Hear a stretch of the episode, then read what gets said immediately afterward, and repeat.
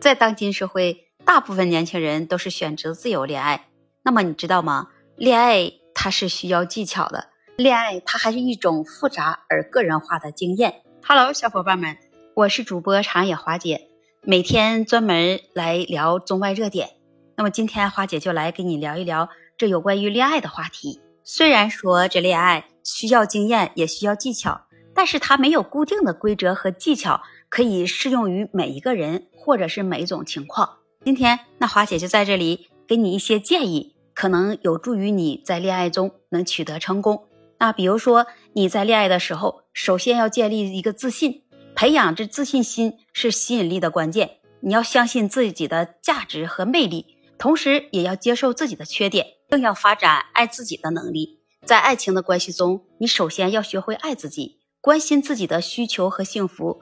来保持健康的生活方式，追求自己的兴趣爱好，这都是很重要的。在你的社交互动方面，也要与他人建立着联系，这也是找到恋爱机会的关键。你要多参加一些社交活动，加入这兴趣爱好的小组，参与你感兴趣的活动，来扩大你的社交圈子。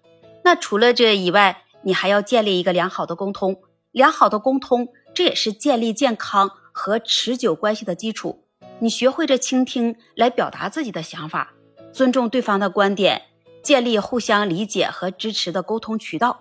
当你开始接触某一个人的时候，你要了解对方的兴趣、价值观和目标，这也是非常重要的一点。展示对他人的关心和尊重，同时要保持开放和包容的态度。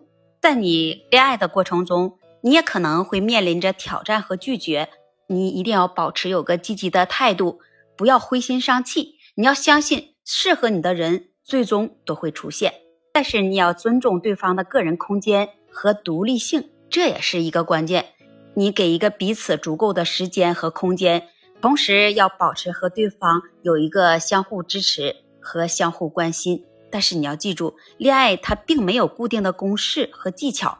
那最重要的要保持真实和自然，你相信自己的直觉。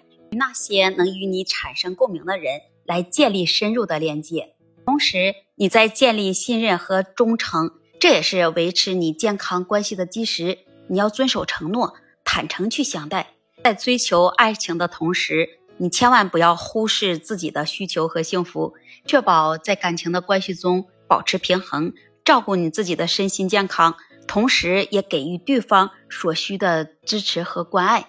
那么在恋爱中，你相互支持合作，那也是至关重要。比如说，你要共同设立一个目标，为这些实现的这些目标而去努力，去共同克服困难，享受彼此的成就。